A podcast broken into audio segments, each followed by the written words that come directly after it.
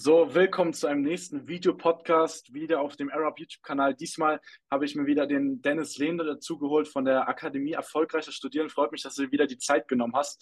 Da der ja. letzte Podcast, der ganz gut angekommen ist, ähm, aber da einige gefragt hatten, dass wir mal über das Thema Lernstrategien sprechen sollen haben wir diesmal uns nochmal zusammengesetzt und jetzt mal fünf Punkte rausgearbeitet ähm, von Lernstrategien im Vergleich zu, die in der Schule noch sehr gut funktioniert haben, jetzt im Studium dann auch viele noch übernehmen, aber eben nicht mehr so die effizientesten sind.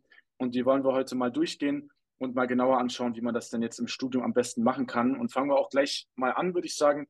Ähm, der erste Punkt ist mal so das klassische Bulimie-Lernen, so dass von wegen ähm, das Semester über oder das, die ganze ähm, Schulzeit über das ganze Schuljahr rüber macht man nichts, so schreibt so nur ein bisschen mit oder so äh, und dann Bulimie äh, lernen, dann kurz vor der Klausur prägt man sich den ganzen Stoff rein, prügelt den sich rein, den ganzen Stoff. Ähm, was ist so deine Meinung dazu, Dennis? Was würdest du sagen äh, im Vergleich zur Schule und jetzt im Studium? Ja, wir haben uns ja dementsprechend eben ja mal zusammengesetzt und haben mal probiert, da so fünf Punkte rauszuarbeiten. Wir sind, glaube ich, auf ein bisschen mehr gekommen und werden mal die fünf wichtigsten Punkte mal ähm, ja durchsprechen. Und ja, das Erste, was uns ja beide gemeinsam direkt aufgefallen ist, ist das Thema Bulimie lernen. Das heißt, ähm, jeder kennt es irgendwie vielleicht in der Schule, hat es irgendwie so funktioniert, wenn man sich kurzfristig irgendwie auf die Prüfung vorbereitet hat, hat damit teilweise nochmal sogar sehr gute Noten erzielen können. Selbst fürs Abi hat es hier und da gereicht. Und naja, jetzt bemerkt man irgendwie so ein bisschen gerade bei den Erstis, aber auch bei, teilweise bei Leuten aus dem höheren Semester, okay, man ähm, probiert jetzt weiterhin die Dinge quasi auf diese Art und Weise irgendwie zu lernen. Man setzt sich ein paar Wochen vorher hin, ähm, zieht sich den ganzen Inhalt rein. Und da müssen wir natürlich ganz klar erstmal heute drüber sprechen, ja, ist Bulimie-Lernen überhaupt auch eine Methode, die man verwenden sollte, gerade im Studium? Und meiner Meinung nach auf jeden Fall nicht, denn Bulimie-Lernen setzt ja voraus, dass man irgendwie sich ein paar Wochen vor der Klausur irgendwie hinsetzt und sich den ganzen Stoff irgendwie in der kurzen Zeit probiert reinzuprügeln. Und ähm, ja, meiner Meinung nach ist das keine effiziente Methode, um sich gewissermaßen dann im Studium das Ganze mit sehr guten Noten abzuschließen. Denn man muss immer ver verstehen oder generell ähm, für alle Zuhörer, man muss verstehen, dass die Note, die du am Ende des Semesters kassierst, ist immer ein Feedback für den Prozess. Wenn wir ein paar Wochen vorher anfangen, diesen Prozess zu starten, dann dürfen wir uns nicht wundern, wenn die guten Ergebnisse am Ende ausbleiben. Deswegen ist Bulimie-Lernen meiner Meinung nach im Studium oder in den meisten Studiengängen gewissermaßen zum Scheitern verurteilt, gerade in Studiengängen, wo du halt mit sehr komplexen, teils sehr großen Stoffmengen zu tun hast. Da wird es halt nicht mehr so gut funktionieren. Da muss man gucken, dass man das Wissen sich nachhaltig halt quasi beibringt, durch die Vorlesungen, durch die Vorbereitung, Nachbereitung, Vertiefung der Inhalte. Und wie gesagt, im Studium ist es, äh, wie gesagt, empfehlenswert, den ganzen Prozess, Prozess langfristiger anzugehen. Das heißt, dass man da mal schaut, wie kann man das Semester gut strukturieren, die Sachen vor- und nachbereiten, vertiefen, welche Lernstrategien funktionieren, vor allem für die einzelnen Fächer, und wie kann man den Prozess von Beginn an starten. Und das ist meine, meine Meinung zu dem Thema Bulimie-Lernen. Genau. Ähm, ja, was hast du denn noch äh, vielleicht dazu ergänzen zu dem, Niklas? Was würdest du sagen? Ja, das ist immer so dieses klassische alles ins Kurzzeitgedächtnis reinprügeln. Also das ist so das, ähm, das Bild, was ich immer sehr, sehr gerne nehme oder was, was wir auch immer sehr gerne ähm, bei Rob verwenden, so dass es halt immer so das Kurzzeitgedächtnis und das Langzeitgedächtnis gibt. Und Kurzzeitgedächtnis ist immer sehr aufnahmefähig. Man hat dann, kann dann sehr schnell da so das Gefühl haben, okay, das habe ich verstanden, das habe ich drin, kann ich wiedergeben, aber es vergisst eben auch sehr schnell. Und was halt im Abi noch funktioniert, ähm, alles so ins Kurzzeitgedächtnis so reinzupressen, das ist so wie beim Computer, so der Arbeitsspeicher, der ist relativ begrenzt und kann irgendwie sehr schnell aufnehmen. Aber eben vor allem im Studium hat man ja teilweise in den ersten Wochen so viel Stoff wie im ganzen Abi zusammen. Da ist es einfach dann nicht machbar. Ähm, dann ist es so, wie wenn du, du, du, wenn du versuchst, irgendwie ein neues Hobby, irgendwie, wenn du versuchst, Klavier zu lernen oder so, innerhalb von, von ein paar Tagen, da wirst du nicht richtig gut werden oder kannst dann vielleicht eins auswendig spielen, ein Stück, aber du wirst erst recht nicht irgendwie ein Meister sein, der, der direkt sehr, sehr gut in, dem, in der Fähigkeit Klavier spielen ist. Und genauso ist es ja auch dann mit dem Lernen. Ähm, deswegen finde ich das schwierig. Vor allem dann auch, wenn dann immer wieder noch welche sagen, ja, ich habe es hinbekommen, ich habe jetzt nur eine Woche vorher angefangen oder drei Wochen vorher und ich habe es geschafft, auch im Studium, auch im Ingenieurstudiengang. Denke ich mir immer so herzlichen Glückwunsch, ähm, wenn das bei dir kurz funktioniert hat. Wenn du es magst, so, so ein wenig Lotto-Spiel mit deinen, mit deinen Noten zu spielen, weil es dann immer so ein 50-50-Ding, ob das dann wirklich auch klappt oder eben du doch dann die Sachen, die du immer auf Lücke gelernt hast, dann eben doch nicht drankommen äh, oder eben dann doch drankommen und du dann eben so davor stehst vor den Aufgaben und sie nicht mehr lösen kannst. Also eine wirklich nachhaltige Methode ist das nicht. Ähm, das heißt, wenn du wirklich nachhaltig äh, und konstant gute Noten schreiben willst vor allem auch bessere Noten und ähm, ohne jetzt so viel Stress davor zu haben, diese paar Wochen vor den Klausuren, dann ähm, würde ich auf jeden Fall vom Bulimie-Lernen abraten. Gerade auch, weil ja, wenn du dir enorm viel Stress die paar Tage davor machst, ähm, gehst du noch gestresst in die Klausur und machst nochmal eher sogar noch Leichtigkeitsfehler. Deswegen halte ich es für absolut äh, irrsinnig, das irgendwie dann immer so darauf ankommen zu lassen, ob man es eben schafft oder eben nicht schafft. Absolut korrekt. Er macht ja nicht nur einmal ähm, strategisch was aus, das heißt, dass man irgendwie am Ende merkt, okay, die Zeit bleibt einfach aus, um den Stoff noch tiefer gründlich zu verstehen.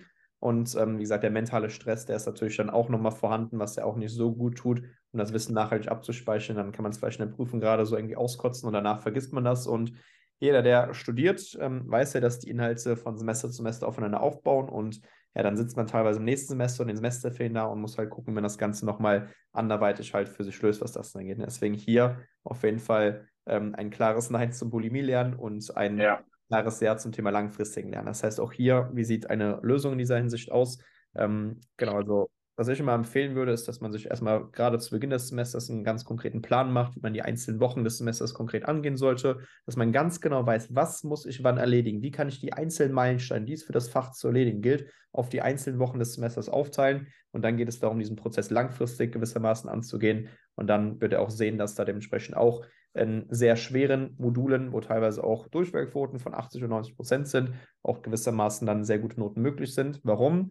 Wenn man den Prozess langfristig angeht und sich gewissermaßen die Expertise über das ganze ähm, Semester quasi aneignet, dass man auch quasi Transferaufgaben, neue Aufgaben, die vielleicht sich von Altklausuraufgaben oder sonst was halt abgrenzen, dass man die auch sehr gut lösen kann. Und deswegen ist hier wichtig, Ganz klar, wie gesagt, wenn die Ambitionen da sind, sehr gute Ergebnisse zu erzielen und auch langfristig zu erzielen, konstant Bestnoten zu erzielen, dann ganz klar, dass man den Prozess langfristig angeht. Ne?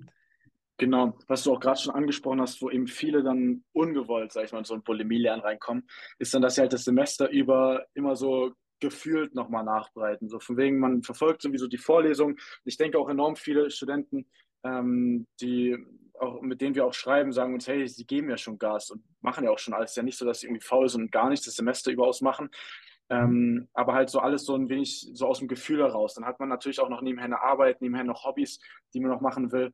Und dann ist, weiß man nicht so richtig, okay, jetzt habe ich hier nochmal nachbereitet, jetzt passt es mir gerade nicht, jetzt habe ich dann eine Geburtstagsfeier am Wochenende und da gehe ich dann auch mal feiern oder ähm, will jetzt noch ein bisschen mehr, mehr Sport machen.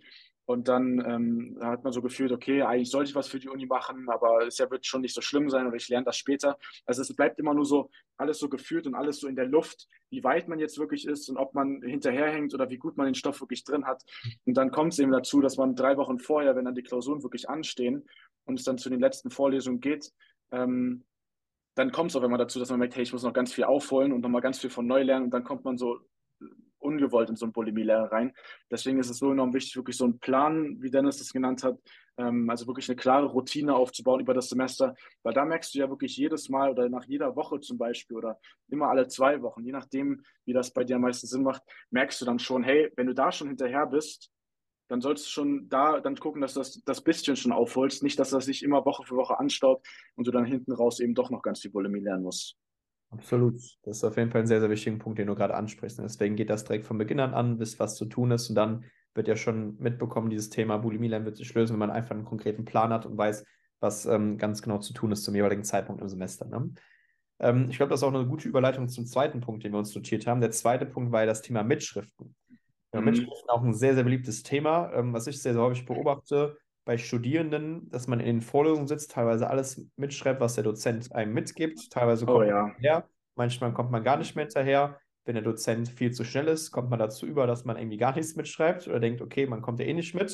Und dann lässt man sich irgendwie ablenken im Rahmen der Vorlesung, muss dann halt alles noch sehr intensiv nachbereiten. Oder wenn der Dozent gefühlt alles von den Vorlesungen abliest, dass man merkt, okay, irgendwie steht das ja schon eh im Skript drin und dann muss ich das ja gar nicht mitschreiben, weil das ja eh schon drin steht. Und mhm. ähm, Niklas, was würdest du denn sagen? Ähm, wie kann man quasi das ganze Thema umgehen? Wie sollte man sich am besten Mitschriften machen? Was sind so ähm, Dinge, die man da gerade beim Thema Mitschriften beachten sollte? Also ich denke, so wie du es gerade schon angesprochen hast, so der, ich nehme mal das Bild vom menschlichen Fotokopierer, der in der Vorlesung sitzt und irgendwie alles versucht mitzuschreiben, da will man auf jeden Fall von wegkommen. Ähm, das sind eben alles sehr, sehr passive, ähm, passive Vorgehensweisen, auch gerade in der Uni, wo du ja auch schon lernen willst. Und ich sehe da immer, dass die meisten immer so einen Anspruch haben, okay, ich gehe in die Vorlesung, um erstmal ähm, meine Mitschriften zu machen, aber ich muss da ja noch gar nicht so viel verstehen. Oder das Lernen mache ich im Nachhinein. Das Lernen mache ich beim Nachbereiten oder in den Übungen oder in der Klausurvorbereitung. Aber die Vorlesung ist ja dafür da, um das Verständnis schon aufzubauen. Das heißt, wenn du aber einfach nur alles mitschreibst, passiert ja gar nichts bei dir im Kopf, weil du nimmst das auf vom Professor und es geht, äh, geht durchs eine Ohr rein und du geht direkt ähm, in die Hand und du schreibst es auch direkt auf. Oder eintippen, da passiert noch weniger äh, Denken im Gehirn. Ähm, aber dieses Denken ist ja gerade das, was dafür sorgen würde, dass es bei dir abgespeichert wird. Also ohne, ähm, klingt so simpel und so stumpf, aber ähm, das, ist, das ist es eben auch so einfach, ähm, dass ohne Denken, ohne Gehirnaktivität auch kein Lernen wirklich passiert. Und dann führt es eben auch dazu, dass du eben dann wenn du alles einfach nur mitschreibst, eben ähm, kaum was hängen bleibt und du dir enorm viel Aufwand für später noch aufbaust. Deswegen würde ich beim Mitschriften, es sind so die größten Fehler, die ich auf jeden Fall sehe, ist halt viel mitzutippen oder halt einfach nur das Skript zu beschriften, weil man sich ja damit möglichst einfach macht. Aber ich denke, ich mache es mir lieber von vornherein, denke ich mehr nach und nehme erstmal das Wissen vom Professor auf und verarbeite das. Schau, dass ich das vereinfacht ähm, darstellen kann für mich in meinen Notizen, ähm, dass ich eben mir das Denken im Nachhinein sparen kann. Weil wenn ich alles einfach nur mittippe oder die Folien nur beschrifte, weil ich damit möglichst wenig Aufwand habe, dann schiebt man den Aufwand nur auf. Also es ist ja nicht so, dass man sich das spart, sondern man schiebt sich das nur für später auf und deswegen wird es dann oft hinten raus dann sehr, sehr stressig. Deswegen ähm, ist gerade dieser Verarbeitungsschritt äh, enorm, enorm wichtig. Das heißt nicht zwingend, dass man jetzt alles einfach nur in Stichpunkten mitschreibt, wenn der Professor vorne Sätze erzählt, ähm, sondern eben wirklich schaut, wie man das Wissen vereinfachen kann, ähm, wie man das wirklich für sich ähm, logisch aufschreiben kann und eben nicht unbedingt zwingend nach der Logik, wie es der Professor vorne erklärt. Das ist so das mal, grundlegend, was ich dazu sage. Was sind denn Tipps, die du auf jeden Fall deinen ähm, Studierenden mitgibst, die dich da fragen? Ja, absolut korrekt. Ähm, kann ich erstmal alles bejahen, was das angeht, ähm, stimme ich zu 100% zu. Was hier vielleicht noch wichtig ist, ne? also man merkt, dass vielleicht in der Schule war das Thema Mitschreiben ja immer so, dass man alles mitgeschrieben hat, was in der Tafel so angeschrieben wurde. Da hat man ja weniger mit PowerPoint-Slides oder sonst was gearbeitet, wie es im Studium der Fall ist. Ne? Deswegen denkt man so gerade am ersten Semester, okay, steht ja eh auf den Slides schon drin, vielleicht schreibe ich mal an den Slides mal mit, etc ähm, macht hier und da vielleicht auch so, aber prinzipiell macht es immer Sinn, nochmal extern quasi handschriftlich Sachen mitzuschreiben. Und ähm, vielleicht auch mal hier interessant zu wissen, es wurde ja hier auch mal eine Studie von der Uni Princeton mal durchgeführt, ähm, wo einfach mal Studierende quasi genommen wurden, die sich handschriftlich Notizen gemacht haben und Studierende, die sich quasi digital Mitschriften am Laptop, am ähm, Laptop quasi gemacht haben. Und ähm, das Interessante war, in dieser Studie kam halt heraus, dass diejenigen, die quasi sich handschriftlich Notizen gemacht haben, viel bessere Noten bekommen haben. Es lag daran, also es wurde so begründet, rein lernpsychologisch, dass halt mehr Gehirnareale zum einen aktiviert werden beim handschriftlichen Schreiben. Es aktiviert ähm, quasi mehr Gehirnareale, es ist mehrdimensionales Lernen, was das angeht. Und vor allem, was viel wichtiger ist, es ähnelt mehr in der Prüfungssituation. Du wirst in ja. keiner Prüfung aktuell hingehen und äh, am Laptop irgendwie alles eintippen, was das angeht. Du wirst eher hingehen, das Ganze handschriftlich lösen, was das angeht. Und wenn du deinem Gehirn schon quasi die Art und Weise, wie du das Ganze ähm, quasi verarbeitest, mitgibst, dass du es handschriftlich machst, dann ist es halt mehr in der Prüfungssituation, was halt ähm, schon mal ganz gut ist. Das heißt, hier ist es auch wichtig, gerade beim Thema Mitschriften, ähm, ihr könnt euch ja mal gerne auch mal eine Podcast-Folge zu anhören. Da habe ich, glaube ich, eine Podcast-Folge nur zum Thema Mitschriften gemacht. Da gibt es auch konkrete Vorlagen, die man sich unterhalb des äh, Videos oder der, ähm, der Podcast-Folge runterladen kann, wo ich mal so eine Vorlage mitgegeben habe. Es geht darum, zum einen, wie Niklas schon eben erwähnt hat, im Rahmen der Vorlesung nicht alles mitzuschreiben, was der Dozent sagt, sondern gezielt Dinge mitzuschreiben und Dinge halt ja. zu verarbeiten. Das Gehirn muss aktiv mitarbeiten. Das heißt nicht einfach das, was er gesagt hat, eins zu eins wiedergeben, dann mit wiederholen wir das Ding nur, aber wir, wir verarbeiten das nicht innerlich. Das heißt, unser Gehirn muss aktiv da mitarbeiten und die Sachen quasi so notieren, dass du es in deiner eigenen Sprache quasi verständlich niederschreibst und dass es nicht einfach nur das eins zu eins ist, was der Dozent da einem mitgibt, was das da geht. Und dann wird man sehen, dass man quasi sich auf eine gewisse Art und Weise Mitschrift machen sollte. Ich empfehle da immer so diese dreifache Wiederholung bei den Mitschriften. Das heißt, man nimmt sich quasi ein Blatt Papier, was man in drei Bereiche einteilt, wo man eine rechte Spalte hat, eine linke Spalte hat und unten nochmal so einen Bereich. In der rechten Spalte macht man sich Notizen zu den wichtigsten Infos der Vorlesungen, schaut, dass man das nochmal in der linken Spalte in Form von wenigen Schlüsselwörtern runterbricht und dann geht man nochmal zum Ende hin und fasst die wesentlichen Punkte nochmal ganz kurz stichwortartig nochmal zusammen, was das dann geht. Wenn ihr auch mehr zu wissen wollt, kann, können wir gerne mal die Podcast-Folge unten drunter oder die, ähm, die Vorlage dazu verlinken oder ja, genau, dann wird er dementsprechend auch nochmal einiges mitbekommen. Das heißt, gerade beim Thema Mitschriften, glaube ich, ganz, ganz wichtig, ähm, weniger am oder über, überhaupt aufhören, sich überhaupt am Laptop Mitschriften zu machen, sondern wie gesagt, handschriftlich. Es geht auch handschriftlich digital, das heißt, am iPad Mitschriften machen, handschriftlich macht auch Sinn. Das ist auch dementsprechend machbar. Ist sogar vorteilhaft, gerade wenn man mit vielen Abbildungen und sonstigen zu tun hat, weil es halt einfach einfacher ist und ähm, handlicher in der Hinsicht. Ne? Aber ich glaube, äh, gerade was das Thema Mitschriften betrifft, wenn man es handschriftlich macht und weniger ähm, am Laptop, dann sind wir, glaube ich, schon mal auf der richtigen Seite. Right. Auf jeden Fall. Mal zum dritten Punkt übergehen, Niklas. Was hältst du, was sagst du davon? Dritter Punkt, einer meiner Lieblingspunkte tatsächlich, ist so das Thema, ist so das Thema Karteikarten. Yes. Also in der Schule, in der Schule immer für Vokabeln noch, noch gelernt. Jeder hat es gehasst. Niemand mochte diese Vokabeltests und seine, seine Karteikarten immer nur durchzugehen. Im Studium ähm, ist es dann immer was, so Anki ist auch auf in Dutzenden YouTube-Videos wird immer der Anki erklärt und wie krass die Lernmethode doch ist äh, oder wie, wie gut das doch funktioniert und mit Spaced Repetition und so weiter. Aber ähm, ich sehe immer, immer noch viele einen enorm großen Fehler, was Anki und Karteikarten angeht, ähm, machen. Und das ist halt, dass sie sich einfach viel zu viele Karteikarten machen. Ich meine, in der Schule hat man dann noch so eine, ich glaube, die wenigsten haben außerhalb von Vokabeln in der Schule Karteikarten gemacht, weil es einfach nicht nötig war. Aber so im, im, Studium sieht man halt sehr, sehr viele dann einfach das, das ganze Skript in, in, Karteikarten übertragen und dann halt einfach möglichst viel lernen und wiederholen. Da kommen wir auch wieder in das Bulimie-Lernen dann rein. Ähm, nur ist es halt so, Karteikarten sind eben nur sinnvoll, wenn du auch für jede eine sinnvolle Art von oder eine ausreichende Art von Wiederholung reinbekommst. Und wenn du am Ende vom Semester über all deine Module 400 Karteikarten hast, dann versuch da mal jede Karteikarte sieben, acht, neun mal, zehn Mal wieder zu wiederholen und dann über Spaced Repetition dann noch ähm, über einen sinnvollen Zeitraum das Ganze zu machen. Ähm, da kannst du dich jeden Tag dann hinsetzen und zwei, drei Stunden Karteikarten alleine befüllen und da hat niemand Lust drauf. Das wird enorm trocken. Ähm, das macht einem auch kann man, kann man, das ist auch die Rückmeldung, die ich so gut von allen bekomme, das hängt jedem aus dem Hals raus. Und das ist eben auch sogar, dadurch auch sogar sehr ineffizient. Also generell, wenn Lernen einem enorm trocken und enorm schwerfällig vorkommt, kann ich jedem nur sagen, dann machst du was falsch. Es ist so, wenn du eine neue Sportart lernst oder irgendein neues Hobby machst oder so und du hast da mit der Zeit keine Lust mehr drauf oder ist alles einfach nur eintönig und du hast da keine Lust mehr drauf, dann gibt es da einen Grund dafür und dann ist es wahrscheinlich nicht das richtige Hobby für dich.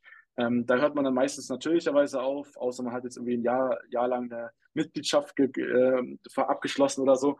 Aber ansonsten beim Lernen machen viele sich enormen Aufwand, worauf sie keinen Bock haben und denken, das muss so sein und Lernen muss immer schwer sein.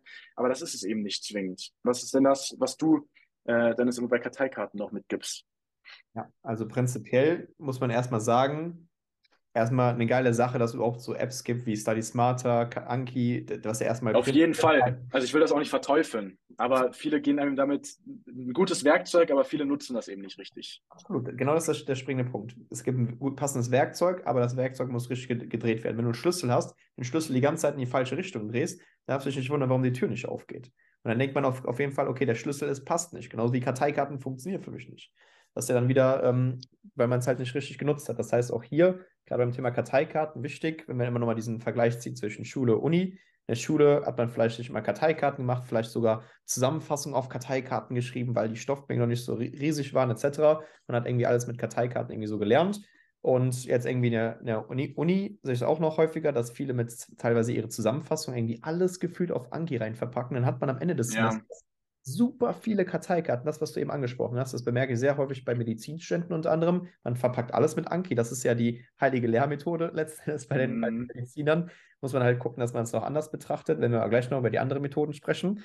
Ähm, aber letzten Endes geht es halt darum, beim Thema Karteikarten sich klarzumachen, Karteikarten machen nur dann Sinn, ähm, wenn du 1 zu 1 Beziehungen hast. Das heißt, sowas wie Definitionen, Formeln, Prozesse, Abbildungen, Grafiken, die du eins zu eins so drauf haben musst. Dann verpack das in Anki rein. Wenn es Zusammenhänge sind, ähm, Dinge, die du letztendlich verstehen musst, bestimmte Aufgaben oder Übungsaufgaben oder sonstiges oder Zusammenfassungen man sich die hier und da mal schreiben sollte, dann macht es null Sinn, das in Anki rein zu verpacken. Wirklich nur für 1 zu 1 Beziehungen. Das ist ein Riesenfehler, weshalb es auch dann dazu kommt, dass man am Ende des Semesters super viele Karteikarten vorliegen hat, aber dann merkt, okay, wie soll ich das Ganze wiederholen? Jetzt habe ich super viele Karteikarten, dann habe ich hier nur mehr, mehr, Sachen mitgeschrieben. Wie soll ich mit diesen ganzen Sachen, die ich mir zusammengeschrieben habe und jetzt vorliegen habe, irgendwie den ganzen Stoff irgendwie so effizient lernen? Wie gehe ich da vor? Und da, wie gesagt, die ganz klare Empfehlung beim Thema Karteikarten, es macht durchaus Sinn, das zu nutzen, empfehle ich auch ganz klar, aber wie gesagt, nur für diese 1 zu 1 Beziehungen, nicht für Zusammenfassungen oder Zusammenhänge oder sonstige Punkte. Das äh, ist, wie gesagt, meine Meinung dazu. Deswegen hier, Anki ist, wie gesagt, eine super App ich glaube, ich für ähm, Android-User kostenfrei, für Ähm, für Apple-User müssen da, glaube ich, einen gewissen Betrag zahlen. Müssen, müssen ein bisschen blechen. genau, müssen ein bisschen blechen. Ähm, Study Smarter ist eine gute Alternative, ist, glaube glaub ich, für ähm, Apple-User auch kostenfrei, was das angeht. Ist letztendlich egal, was ihr davon nutzt. Letztendlich ist Anki Study Smarter nichts anderes als eine digitale Karteikarte. Das heißt, was ihr in physischer Form auf einen Zettel schreibt mit Vorder- und Rückseite, habt ihr in Anki oder Study Smarter digital vorliegen. Der einzige Vorteil ist ja auch hier, oder einer der Riesenvorteile ist auch hier, dass man halt einen gewissen Wiederholungsrhythmus hat, wie man die Karteikarten zu wiederholen hat. Das kannst du genauso physisch genauso machen, indem man so ein Karteikartensystem quasi vorliegen hat und nicht einfach ein System hat, wo man die einfach täglich wiederholt. Das ist halt der Riesenvorteil bei Anki und Study Smarter. Aber auch hier die Warnung, wie Niklas eben angekündigt hat, nicht das irgendwie so als heilige Lehrmethode sehen und denken, okay, ähm, es gibt nur diese eine Lehrmethode oder Anki und Study Smarter, das hat mein Leben verändert oder sowas. Nein, ähm, das, wie gesagt, nur nutzen für 1 zu 1 Beziehungen. Das heißt, Sachen, die ihr wirklich 1 zu 1 auswendig zu können, auswendig zu lernen habt. Und alle anderen Sachen, wie gesagt, müsst ihr anderweitig quasi lösen. Und das wäre, glaube ich, auch der nächste Punkt, den wir uns notiert haben, nämlich Punkt Nummer 4. Punkt Nummer 4 war ja das Thema Lernzettel bzw. Lernzusammenfassungen. Ähm, genau, bevor es jetzt vielleicht darum geht, hast du ansonsten noch irgendwas zu ergänzen zum Thema ähm, Karteikarten von deiner Seite, Niklas? Ich wollte auch nur noch mal kurz sagen zu, zu Anki und, und Study Smarter. Ich würde eben auch wirklich wegkommen von denen. Viele mögen das sehr, auf dem Blatt Papier noch das zu schreiben, sagen mir auch oder sagen uns auch, ja, ähm, ich mache das schon immer so, meine Zusammenfassung auf dem Zettel oder meine Notizen auf dem Zettel, meine Karteikarten auf Zettel, aber die vergisst man mal, dann läuft mal Wasser vielleicht aus im Rucksack oder dann fliegen die irgendwo rum ähm, oder dann verschmiert es mal und so weiter und so fort. Ähm, das ist, sind einfach die digitalen Geräte sind einfach effizienter. Du hast sie auf allen Geräten kannst du das machen. Du kannst Anki äh, auf sämtliche Geräte die installieren. Du hast eben diesen automatischen Rhythmus, ähm, diesen Space Repetition Algorithmus, heißt das, dass die immer in den sinnvollen Zeitabschnitten zeigt, wie du es eben brauchst. Ähm, da kann nichts rumfliegen, ist alles immer übersichtlich in einem Gerät. Also ich würde das auf jeden Fall auch empfehlen. Ähm, und eben vor allem bei Karteikarten ähm, wirklich schauen, dass du die Zahlen möglichst gering hältst. Wenn du da riesig, riesige oder viele Karteikarten schreibst und es ist, äh, kommt immer mehr, dann gibt es entweder, wenn du wirklich mal auch ein Fach hast, wo du auch einiges auswendig lernen musst. Ich, wir haben auch jetzt mal mit welchen zusammengearbeitet, die müssen die, die Top 20 Firmen ähm, mit, mit Inhaber und mit, mit verschiedenen Kennzahlen auswendig können für die Prüfung. Da ist natürlich dann auch eins zu eins Beziehung so gesehen, aber da gibt es dann auch andere Gedächtnistechniken, die man dann in solchen speziellen Fällen anwenden kann. Ähm, da ist dann auch Anki nicht so, so das Beste für, sondern wenn du wirklich viel auch ähm, auswendig lernen musst, ähm, gibt es auch noch andere Methoden und viele überschätzen einfach maßlos, wie viel wirklich auswendig gelernt werden muss. Deswegen Anki wirklich im kleinen Maße nutzen, ähm, dann ist es auch nicht überfordernd und ähm, dann bleibt es auf jeden Fall auch effizient. Aber jetzt mal zum Thema, ähm, ist eine ganz gute Überleitung, Anki, also für diese 1 zu 1 Beziehung ähm, und eher die Zusammenhänge eben eher in Zusammenfassung zu schreiben. Und äh, das ist auch so fast so auch eins äh, neben Anki so wirklich das, das Lieblingsthema von mir, weil es eben ja. ähm, das Lieblingsthema gut wie jeden. Wie nochmal? Nicht, nicht nur das Lieblingsthema von dir, sorry, dass ich ans Wort gefallen bin, nicht nur das Lieblingsthema von dir, sondern das Lieblingsthema von allen Studierenden. Welche Alternative gibt es denn jetzt so Karteikarten-Zusammenfassung schreiben? Wie kann ich mein Lernsystem so optimieren, dass ich da nicht stundenlang Zusammenfassung schreibe und am Ende das die gar nicht brauche, sondern was kann ich denn machen? Ne? Deswegen ist, glaube ich, ein ganz, ganz wichtiges Thema, nicht nur für, also ähm, nicht nur für uns, was wir gerade besprechen, sondern wir machen es ja letztens für euch, dass wir da genau dieses Thema mal ansprechen. Welche Alternative gibt es jetzt zum Thema Lernzusammenfassung und warum funktioniert das vor allem nicht? Ähm, genau, Niklas, was würdest du denn sagen? Was gilt es gerade zu beachten beim Thema Lernzettel, Lernzusammenfassung? Was ist da so am wichtigsten? Ähm, genau, was sind da so die wichtigsten Punkte, die es zu beachten gilt? Was würdest du sagen? Also erstmal, es gibt auch nicht eine beste Lernmethode, sondern es ist immer ein Zusammenspiel aus mehreren Methoden. Wie wir jetzt gerade schon gesagt hatten, ähm, Anki für alles zu benutzen ist nicht sinnvoll, sondern für spezielle Art von Informationen. Und genauso ist es auch für, für Zusammenfassung und Lernzettel. Manche schreiben da alles rein und da sieht die Methode so aus, ich, ich fasse alles in eigenen Worten zusammen und mache fasse dann die Zusammenfassung nochmal zusammen und die Zusammenfassung fasse ich nochmal zusammen ähm, und haben einen riesen Schreibaufwand und verwenden ganz viel Zeit in das, in das Erstellen von den Lernzetteln, von dem, ins ganze Schreiben.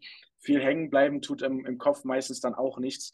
Und das liegt eben in der Regel daran, und das ist auch so der, der, das größte Problem, was eben bei Zusammenfassung Lernzetteln ist, wieder im Vergleich zur Schule. In der Schule hat das super funktioniert, da waren die Stoffmengen überschaubar, da hat man in einem in einem halben Jahr, ich weiß noch, im, im Bio-Leistungskurs hat man in einem halben Jahr hat man dann DNA gehabt. Das hat man jetzt mittlerweile in einer Vorlesung, wenn man irgendwie Bio im Studium hat, äh, worum es da geht.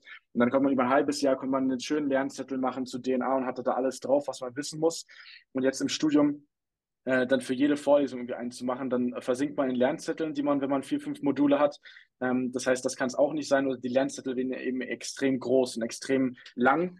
Und dann ist es eben ist dieses Problem von Zusammenfassung und Lernzettel, wie es eben die, klassisch, die klassische Art und Weise ist, ist eben das Problem, dass sie eben sehr linear immer nur runtergeschrieben sind. Ganz klassisch Stichpunkte, Bullet Points, äh, kleine Listen mit eingebaut, vielleicht hier und da auch eine Grafik, aber eben eine lineare Abfolge vom Wissen. Und wo das in der Schule einfach bei den kleinen Stoffmengen noch kein Problem ist, weil du dann noch einen guten Überblick hast, verlierst du absolut den Überblick im Studium, gerade in anspruchsvolleren Studiengängen. Und dann ist es einfach ein Riesenproblem, wenn du dir seitenweise Zusammenfassungen schreibst, die alle linear untereinander geschrieben sind. Aber wie wir gerade schon meinten, im Studium hängen sehr, sehr viele Themen miteinander zusammen. Teilweise auch innerhalb von einem Semester in verschiedenen Modulen gibt es Zusammenhänge, gibt es Gemeinsamkeiten, ähm, wo wenn du dir die mal die die allgemeingültige, sage ich mal, die übergeordnete Sache einmal einprägst und vielleicht die kleinen Unterschiede noch, musst du das nur einmal lernen oder du lernst halt jede, alle vier, fünf verschiedenen Variationen auswendig. Das eine ist halt viel effizienter als das andere und wenn du eben lange Zusammenfassungen schreibst, dann kannst du diese Zusammenhänge eben nicht sehr gut darstellen oder beziehungsweise so gut wie gar nicht darstellen in Stichpunkten. wenn halt was auf Seite 1 steht, was mit Seite 5 verbunden ist, wie willst du das jetzt da irgendwie eine gute Querverbindung haben? Und das ist eben ein Riesenproblem, ähm, weil das auch nicht die Art und Weise ist, wie unser Gehirn im Grunde aufgebaut ist. Weil unser Gehirn ist ein Riesennetzwerk, ist ein dreidimensionales Netz und eben keine Abfolge von äh, von langen Informationen. Da sind Computer schon viel besser als wir. Aber unser Kopf oder unser Gehirn ist ja trotzdem immer noch, würde man ja immer noch sagen, ist der beste Computer äh, oder besser als jeder Computer, weil es eben in der Lage ist, diese äh, Querverbindung zu haben und wir auch dadurch erst ähm, in der Lage sind, sowas wie Emotionen zu führen, um es jetzt äh, ganz tiefen äh, psychologisch zu erklären, äh, wozu eben Computer heutzutage noch nicht in der Lage sind, obwohl die Rechenleistung von Computer auf dem Papier viel, viel größer jetzt mittlerweile schon sind. Aber einfach nur, weil unser Kopf diese Querverbindung binden kann, ähm, ist das eben so die Art und Weise, wie unser Kopf auch am effizientesten lernt. Aber wenn du ihm dann eine lange Abfolge gibst, ist das eben nicht effizient und eben nicht gehirngerecht. Was sagst du denn ähm, noch dazu als Ergänzung zur Zusammenfassung und Lernzetteln, Dennis? Absolut. Was ja so, glaube ich, die Situation ist, die jeder mal durchgespielt hat. Ich kenne selbst aus, meiner, aus meinem ersten Semester, wo ich auch noch nicht so erfolgreich war, was das Studium betrifft. Möglicherweise konnte ich das sehr, sehr gut ändern.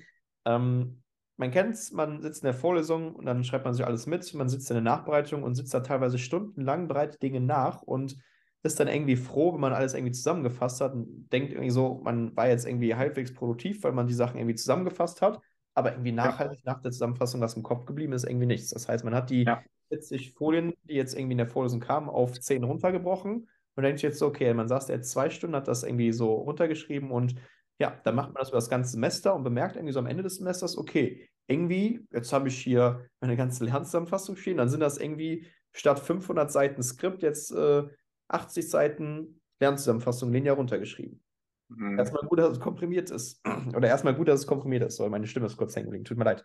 Ähm, erstmal gut, dass es komprimiert ist. Nur die Frage ist jetzt so ein bisschen, ähm, wie soll man diese 80 Seiten in irgendwie in den Kopf bekommen? Und wie du es eben schon gesagt hast, unser Gehirn ist nicht dafür gemacht, Dinge linear, auf einer linearen Art und Weise quasi zu lernen, was das denkt. Wir müssen gucken, dass wir immer Zusammenhänge darstellen, gewissermaßen die Zusammenhänge untereinander verstehen, die Dinge am besten prozessual darstellen, was immer ganz gut ist und vor allem viel gehirngerechter ist. Und dann müssen wir einfach wegkommen von diesen ganzen Lernzusammenfassungen, Lernzettel schreiben. Warum? Weil es viel zu zeitaufwendig ist. Am Ende man merkt, okay, man hat sich das alles zusammengeschrieben, hat Stunde, wenn nicht sogar Tage aufsummiert an Zeit reingesteckt, um das erstmal zu erstellen, hat keinen richtigen Lerneffekt gehabt und dann fängt sogar dieses Lernen erst in der Prüfungsphase an, obwohl wir denken, wir sind ja im Semester schon am Ball geblieben, obwohl wir eigentlich nur diese Lernzettel geschrieben haben und dann jetzt in der Prüfungsphase gucken, dass wir die ganzen Zettelchen irgendwie lernen. Und dann sitzt man da stundenlang am Schreibtisch und probiert sich diese linearen Lernzettel irgendwie einzubringen. Und das ist halt eine, ein Punkt. Und das ist auch meistens eine der Ursachen, weshalb Leute, die schon super viel Zeit in das Studium reinstecken, denken, okay, ich mache ja schon super viel, kriegen ja, ja. keine guten Noten, am Ende keine guten Noten bekommen, trotz dessen, dass sie lange am Ball geblieben sind. Warum? Weil das Lernsystem es einfach nicht zulässt, weil man super viel Zeit in Energie reinsteckt in Lernsysteme, die veraltet sind, in der Schule funktioniert haben, im Studium aber zum Scheitern verurteilt sind. Und dann darf man sich nicht wundern, weshalb man viel gelernt hat, am Ende die guten Ergebnisse ausbleiben, weil man unter anderem eine solche Methode nutzt, die einfach nicht effizient ist. Und was ich den Studierenden auch mal mitgebe, ja, was ist denn jetzt die Alternative zu dem Thema Lernzusammenfassung? Du hast eben auch schon angesprochen, unser Gehirn ist ein neuronales Netzwerk. Das heißt, wir probieren Dinge immer miteinander zu verknüpfen, zu, äh, Verknüpfung herzustellen. Und dadurch können wir zum einen unser Verständnis vor allem ja nochmal verbessern, plus die Dinge halt besser verstehen und vor allem auch äh, ähm, quasi lernen, was das denn. Und was hier mal dementsprechend sinnvoll ist, jetzt könnte man meinen, okay, Mindmaps äh, habe ich vielleicht auch mal probiert und so weiter und so fort, die sind dann irgendwie super aufgebläht und ähm, man hatte gar keinen Überblick mehr, weil da einfach zu viele Informationen drin stehen. Ja, wenn man Lernzusammenfassung probiert, in Mindmaps umzuwandeln, dann ist das logisch. Dann sind die auch aufgebläht und dann wird das nicht funktionieren. Ähm, was hier aber Sinn macht, ist eine spezielle Form der Mindmap-Zusammenfassung, wo die Inhalte prozessual dargestellt ist, was super sinnvoll ist und was zum einen sich in gefühlt 20 Prozent der Zeit quasi ähm, erstellen lässt im Vergleich zur, oder 10% der Zeit meiner Meinung nach sogar, wenn man das halt ähm, anders macht im Vergleich zu diesen typischen Lernzusammenfassungen, was das angeht. Man hat die Inhalte prozessual dargestellt, die Verknüpfungen sind untereinander ähm, hergestellt, was das angeht. Und das ist auch erstmal so eine Fähigkeit, die man erlernen sollte, weil, ähm, wie gesagt, das ist jetzt nicht von heute auf morgen getan, da muss man erstmal schauen, wie das Ganze funktioniert, aber was man auf jeden Fall, wie gesagt, ähm, beachten sollte, ist diese prozessuale Darstellung was letzten Endes eine spezielle Form der Mindmap-Zusammenfassung ist, wo die Zusammenhänge untereinander ähm, da sind, was das angeht und wo man die Connections zwischen diesen Themen, Unterthemen quasi ganz gut sieht. Und das macht halt extrem viel Sinn und so funktioniert vor allem auch unser Gehirn, weil unser Ge Gehirn arbeitet immer in Assoziationsketten so gesehen. Das heißt, wir probieren immer neues Wissen an altem Wissen anzudocken und Dinge miteinander zu verknüpfen. Und wenn die Dinge so darstellen, in Form einer sogenannten Lernzusammenfassung, wie man es als anders machen sollte, dann ist das halt erstmal eine gute Sache. Und dann kommen wir kommen wir weg von diesem linearen Runterschreiben der Dinge, wo am Ende nichts hängen geblieben ist, sondern da müssen wir die Dinge halt grundlegend anders angehen. Und das ist so meine Meinung zum Thema Lernzusammenfassung, Lernzettel schreiben. Was man da auch jetzt wieder sieht, so ist es alles ein, ein großes Netz. Also alle, die ersten vier Punkte, die wir jetzt angesprochen haben, alles hängt miteinander zusammen. Weil wenn du schon in der Vorlesung sitzt und einfach da alles irgendwie so mitschreibst, dann musst du das ja auch erstmal runterkürzen. Dann fängt man an, das in, in Zusammenfassung zu schreiben. Und dann merkt man, okay, das sind halt zu lange Zusammenfassungen. Ähm, das muss ich jetzt auch nochmal für mich irgendwie runterbrechen. Und dann fängt man an, viele Karteikarten zu machen. Dann sitzt man am Ende mit vielen Karteikarten da. Und dann hat man erst in der Vorlesung viel geschrieben, viel Zusammenfassung geschrieben und dann viel Karteikarten geschrieben. Und da, da ist noch gar nichts Lernen passiert. Wie ich vor am Anfang meinte, damit Lernen passiert, muss Gehirnaktivität stattfinden. Aber wenn du einfach nur liest, was du, oder einfach nur aufschreibst, was du hörst, und wenn du einfach nur nochmal liest, was du sowieso schon geschrieben hast, oder halt das, was du schon geschrieben hast, einfach nur die ganze Zeit nur nochmal liest und das versuchst, vielleicht ein bisschen weniger Wörtern aufzuschreiben, da, da ist ein bisschen verarbeiten, aber eben auch nicht viel. Da passiert nicht viel Denken bei uns im Kopf. Und einfach, wenn diese, diese ganze Vorgehensweise ist einfach, man kann ja jetzt auch keinen Vorwurf machen. Ich meine, in der Schule ist man nichts anderes gewöhnt. Man kriegt es in der Schule nie beigebracht, wie jetzt Lernen wirklich funktioniert. Und da hat es halt auch immer ausgereicht, einfach dann äh, so ein bisschen mitzudenken, so ganz bisschen was verarbeiten zu müssen. Äh, wenn man jetzt vielleicht die, die Aufgabe 9 und 10 vom Mathe-Test nicht lösen konnte, hat man halt trotzdem eine 2 bekommen oder eine 1, äh, eine 1 acht noch oder so, obwohl man halt äh, eigentlich nur auswendig gelernt hat, was die, die Formeln, die paar Formeln auswendig gelernt hat. Das funktioniert halt im Studium nicht mehr, weil die Stoffmengen viel größer sind. Ähm, das heißt, das ist alles ein Riesennetz, äh, was fängt bei den Mitschriften an, fängt also schon ganz, die, der Ursprung ist schon ganz weit vorne, dass man alles sich ins Kurzzeitgedächtnis reinprügelt, dass man ähm, einfach alles mitschreibt, dann Zusammenfassung schreibt, dann Karteikarten macht und dann eben merkt, kurzfristig vor der Klausurenphase, ich muss noch ganz viel Polemie lernen äh, und es mir noch kurzfristig reinpressen, weil ich ähm, davor oder weil ich merke, es ist kaum was drin und ich will ja trotzdem noch was tun für die guten Noten. Aber was man einfach verstehen muss, die Zeit, die man rein investiert, hat nichts mit dem Ergebnis zu tun. Du kannst stundenlang in was rein investieren, ohne dass was rauskommt. Und das Beispiel, was ich da immer gebe, ist, dass man halt versucht, einen Eimer mit Löchern zu füllen und da kannst du noch so viel Wasser reinfüllen, den Hahn aufdrehen, soweit es geht. Der Eimer wird nicht voll werden. Ähm, das heißt, da ist die ganze Mühe im Endeffekt umsonst. Und ich finde auch gerade hier, wenn, allein wenn man diese er ersten vier Aspekte, die wir uns jetzt durch angeschaut haben, Bulimie lernen, Mitschrift machen, Karteikarten machen, beziehungsweise nachbereiten, ähm, aber auch letztendlich das Thema Lernzusammenfassung. Allein das sind ja schon Punkte, wir noch ein paar Punkte mehr dazu, aber das sind schon vier wesentliche Punkte, wenn man die gemeistert bekommt, mit den ja. Sachen, die wir eben mal durchgesprochen haben. Das heißt, dass man diese klassischen Fehler vermeidet und diese anderen Herangehensweisen mal implementiert, die wir auch durchgesprochen haben. Dann hat man schon einen massiven Mehrwert kreiert das heißt, man schafft mehr in weniger Zeit und muss nicht irgendwie sich stundenlang kaputt lernen für irgendwie gute Noten. Vor allem sind dann auch erstmal gute Noten realistisch, weil man mehr Zeit hat, quasi in die Materie reinzudringen und die Sachen halt mal viel besser aufarbeiten kann, was das angeht. Das ist ein super machtvoller Punkt. Ich glaube, wie gesagt, auch hier für die Zuhörer, glaube ich, mal ganz wichtig, macht euch diese ersten vier Punkte klar, hört euch diese, gerade diese Punkte vielleicht nochmals an und versucht das Ganze auch umzusetzen, weil dann wird ihr sehen, dann kommen die Erfolge von alleine. Weil das ist, glaube ich, einer der wichtigsten Punkte, was das angeht, dass man diese Dinge mal verinnerlicht. Es geht immer erst darum, Fehler zu vermeiden. Die Fehler haben wir gewissermaßen erstmal durchgesprochen. Es geht aber auch die Fehler dementsprechend zu eliminieren, in dem Sinne, dass ihr Lösungen herbeiführt, was das angeht. Und diese Lösung haben wir auch dementsprechend immer heute angesprochen. Und das gilt es, wie gesagt, umzusetzen. Dann wird er schon da sehr, sehr viel rausholen können aus eurem Studium. Ne? Und dann kommen wir mal jetzt zum letzten Punkt. Genau, Thema Lernen. Krönung, die ne? Krönung der Schöpfung ist dann, wenn man erst merkt, ich habe viel mitgeschrieben, ich habe viel Karteikarten, viel Zusammenfassung gemacht, äh, muss jetzt noch alles Bulimie lernen, dann trifft man sich in Lerngruppen, setzt sich zusammen mit seinen Kommilitonen. Äh, was ist so deine Meinung dazu, Dennis, wie es die meisten machen? Lerngruppen. Ja, in der Schule, ich habe tatsächlich, weil ich in der Schule im Abi gelernt habe. Im Abi war ich auch noch, in der Schule war ich auch noch lost gefühlt. Da hat man einfach so vor sich hingegangen. Ja. Jetzt, ähm, genau, jetzt im Studium, ich, ähm, ich hatte es tatsächlich immer so gemacht. Ich war immer nie so ein Fan von Lerngruppen über drei oder vier Personen, weil das dann mehr so ein Kaffeeklatsch war, dass man mehr ja. über Gott und die Welt gesprochen hat und dann die Zeit gar nicht richtig nutzen konnte. Und ähm, da war ich immer ein Fan von, tatsächlich hatte ich immer einen Buddy bei mir im Studium. Äh, das war der Nick. Äh, Nick, an dieser Stelle nochmal äh, ganz liebe Grüße von meiner Seite. und ja, wir sind, haben, haben, uns tatsächlich immer so hingesetzt und dann ähm, haben wir so in der Regel mal so alle paar Wochen so eine Lerngruppe gemacht. Das heißt, wo wir uns mal ausgetauscht haben. Das heißt, wir haben uns quasi wirklich tatsächlich so einen Timer hier gesetzt. Jetzt suche ich gerade meinen Timer. Mein Timer ist gerade weg. Finde ich gerade nicht.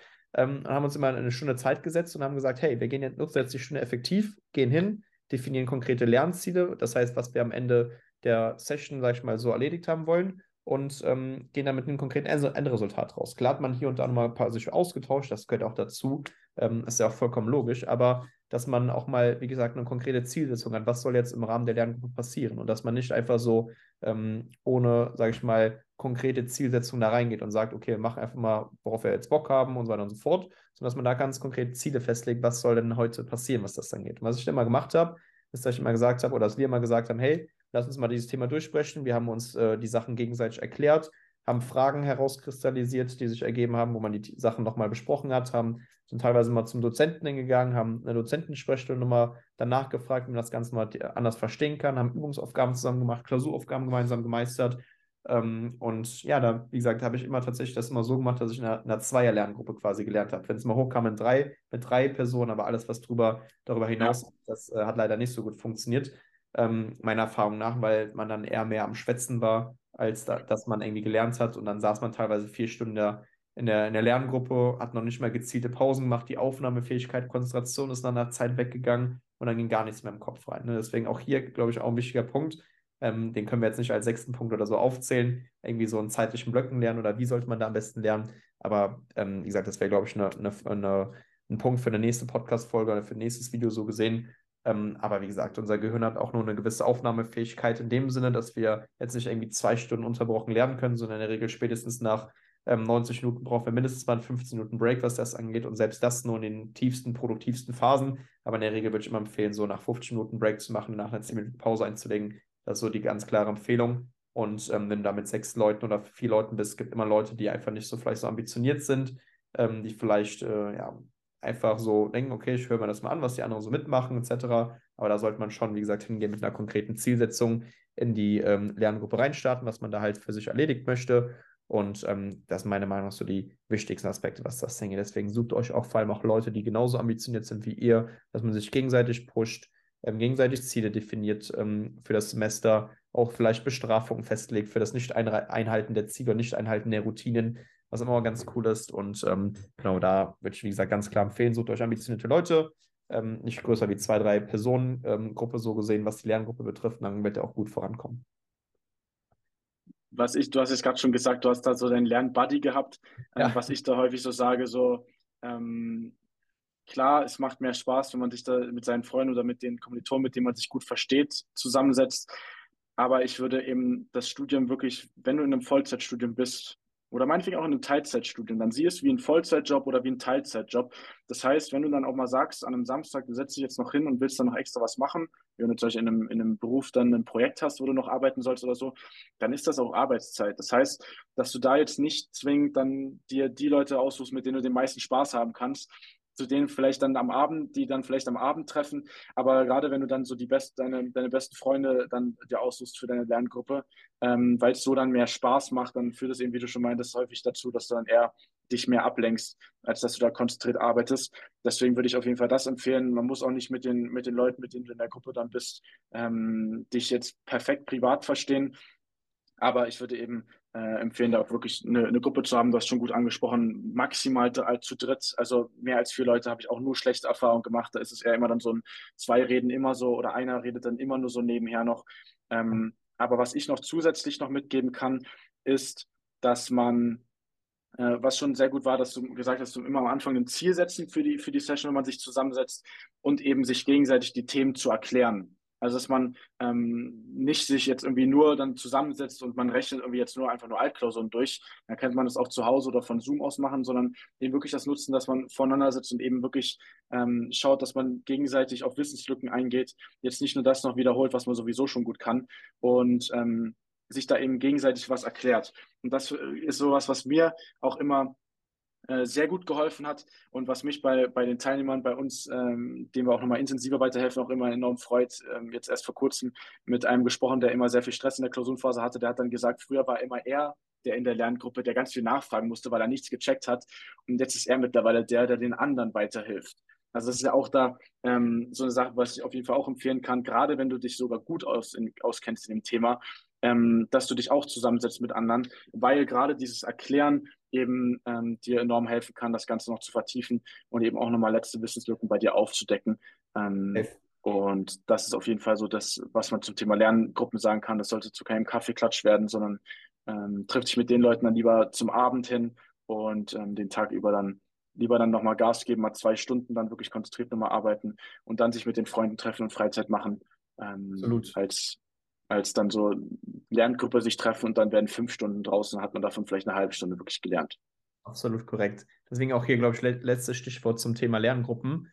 Ähm, was ich immer auch empfehlen würde, ist, äh, definiert einfach mal so ein Zeitfenster von zum Beispiel, dass man sich alle drei Wochen mal eine Lerngruppe auf jeden Fall zusammensetzt. Wie gesagt, wenn ihr es in einer kleinen Gruppe macht mit zwei, drei Leuten, dann ist das Commitment auch höher. Dann könnt ihr euch einfach so einen standardisierten Termin setzen. Das heißt, ihr habt euren Stundenplan, Wochenplan, was auch immer raus sagt, hey, de an dem Tag, zu der Uhrzeit, alle drei Wochen machen wir diesen Termin, tauschen uns einfach aus, dass man fachlich da einfach auf einem gewissen Goldstandard ist. Das heißt, dass man die Sachen halt einfach sehr gut ähm, quasi verstehen kann, das gegenseitig erklären kann, dass die keine Wissenslücken oder Verständnislücken da vorliegen, was das angeht, dass man quasi schon Übungen parallel macht, was das angeht. Das macht immer Sinn und dass man da halt einfach am Ball bleibt. Allein, dass ihr für euch ein Commitment setzt, sagt, hey, alle drei Wochen steht ein Kalendereintrag da drin, äh, Lerngruppe, bleibt ihr schon mal mehr am Ball, was das angeht. Das heißt, selbst wenn ihr Probleme habt, am Ball zu bleiben oder Motivationsprobleme habt, erstens, dann habt ihr keine Motivationsprobleme, sondern eher ein Disziplinsproblem. Darauf kommt es nämlich an. Und dann geht es eher darum, wenn ihr dann in der Lerngruppe hingeht und sagt, okay, alle drei Wochen sitzen wir da und ihr habt schon gewisse Dinge vorbereitet, dann habt ihr nochmal diesen externen Druck in Anführungszeichen, plus ihr zwingt euch dazu, eher am Ball zu bleiben. Und das macht super viel Sinn. Deswegen sucht euch da Leute, ähm, mit im Team, dass ihr da halt einfach am Ball bleibt und dann wird es auch leichter fallen, halt über das Semester hinweg da die Sachen umzusetzen, in der Prüfungsphase auch das Ganze gut umzusetzen und dann könnt ihr vor allem die Sachen nochmal besser verstehen, was das angeht. Das ist nochmal so eine klare Anweisung oder keine Anweisung, sondern eher ein Tipp von meiner Seite, was das angeht. Genau, wenn man sich mit wenn man sich mit fünf Kommilitonen umgibt, die eigentlich nur feiern wollen, eigentlich eine Party machen wollen, nicht so wirklich äh, das Studium so ernst nehmen, dann wird man eben zum Sechsten davon. Aber wenn man sich mit fünf ambitionierten Kommilitonen äh, umgibt, das müssen jetzt nicht die übelsten Brains sein, aber die, die einfach auch Gas geben wollen, dann wird man eben auch zum Sechsten. Also da hat das Umfeld auf jeden Fall einen enormen Einfluss. Genau, also mal zusammengefasst, um das Ganze nochmal äh, zu einem Schluss zu kommen. Wir haben jetzt heute mal das Thema Lernmethoden, haben sich einige auch gewünscht äh, bei uns unter unseren Videos. Jetzt mal heute besprochen, so im Vergleich zu, was in der Schule noch gut geklappt hat, aber jetzt im Studium eben nicht mehr so gut geeignet ist.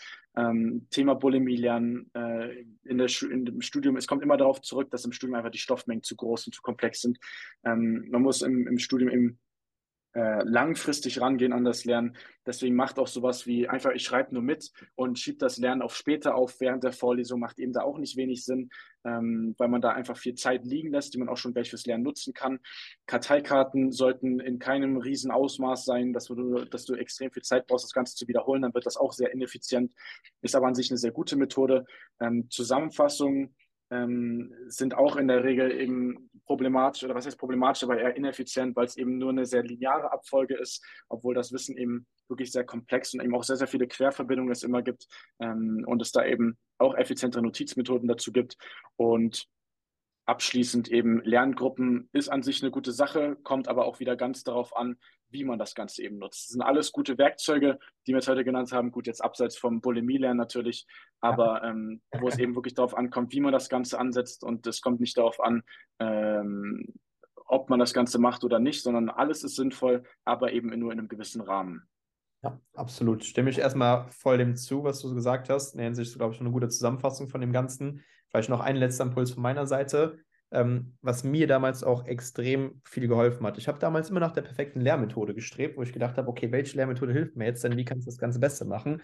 Was viel wichtiger ist, ist, äh, dass man ein Gesamtsystem hat. Das heißt, dass man eher eine Strategie, ein Gesamtsystem hat, was einem von vorne bis hinten durch das Semester zieht, wo man ganz genau weiß, was du zu erledigen hast. Ist klar, Lehrmethoden sind super schön. Wir haben jetzt hier die wichtigsten Lehrmethoden mal durchgesprochen, aber viel wichtiger ist, dass man ein Gesamtsystem hat. Das heißt, dass man zum einen selbst von der inneren Einstellung her erstmal ganz genau weiß, ich traue mir diese Ergebnisse zu, die ich mir quasi ähm, als Ziel gesetzt habe. Ich habe diese Disziplin, das Ganze umzusetzen, habe ein Zeitmanagementsystem, ein Planungssystem, was mir genau das ermöglicht, was das angeht, dass ich gar nicht drüber nachdenken muss, was ich wann zu erledigen habe. Und dann geht es darum, dass, oder darum, beziehungsweise dann geht es dazu über, die richtigen Lernmethoden zu finden, ähm, wie man quasi an die einzelnen Fächer ranzugehen hat, wie das Ganze auch am besten funktioniert, dass man sich das Wissen nachhaltig sehr gut abspeichern kann, in der Prüfung sicher abrufen kann und dann hat man für sich da eine gute Strategie gefunden. Deswegen immer im Kopf behalten, Lernmethoden gut und schön, aber es ist eher für Effizienz da, was ihr letztendlich braucht, was jeder Student braucht, was ich damals genauso gebraucht habe, auch noch bekommen habe zum Glück, ist das Thema, dass man ein Gesamtsystem hat, dass man von vorne bis hinten ganz genau weiß, was Sache ist und dann wird er dementsprechend auch die Noten bekommen, die ihr verdient habt und ähm, das nun mal so als letzten Impuls von meiner Seite. Also wenn ihr zu dem ganzen Thema noch mehr wissen wollt, da vielleicht noch ein paar offene Fragen jetzt habt, wie das auch spezifisch für euch im Studium anwendbar ist, dann könnt ihr uns natürlich jederzeit gerne auf Instagram, könnt ihr eine Nachricht uns da lassen, auch mal individuell einen von uns fragen oder natürlich hier unter dem Video einfach mal kommentieren, wie es euch gefallen hat. Lasst natürlich auch eine Bewertung da und dann können wir da mal in Austausch kommen. Äh, wenn ihr Themenvorschläge habt, worüber wir beide nochmal sprechen sollen, schreibt das auch einfach in die Kommentare. Und dann würde ich sagen, sehen wir uns in einem der nächsten Podcasts dann wieder, Dennis. Yes, habe mich auf jeden Fall sehr gefreut. Danke auf jeden Fall für die Einladung. Ich glaube, das war eine große Bescherung, äh, nicht nur für mich, sondern auch für die anderen so gesehen. Und ähm, ja, dann freue ich mich auch beim nächsten Mal wieder dabei zu sein. Ne? Mach's gut. Ciao.